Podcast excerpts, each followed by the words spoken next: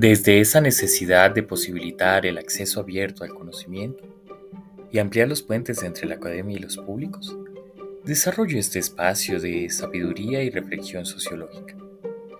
Parágrafos sociológicos es una exposición variada de temas, territorio en el ciberespacio que surge como un genuino interés al interior de mi formación como sociólogo en la Universidad Nacional Abierta de Distancia de Colombia.